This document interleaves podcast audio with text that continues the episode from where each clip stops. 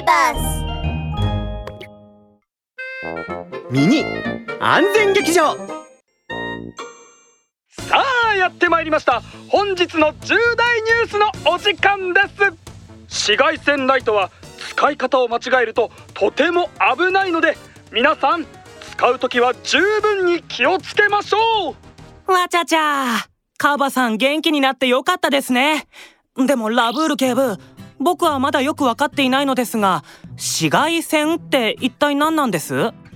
紫外線は光の一種です。菌やウイルスを除去することもできますが威力が強いので人体にも影響があるんですよ。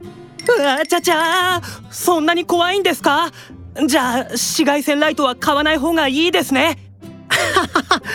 使う時に注意すればいいんですよラブール警部のワンポイントアドバイス。紫外線ライトは殺菌ができてとても便利なものですが人体に照射すると皮膚や目に悪い影響が出てしまうからライトの点灯中は肉眼で見たりそばに近寄らないようにしてね。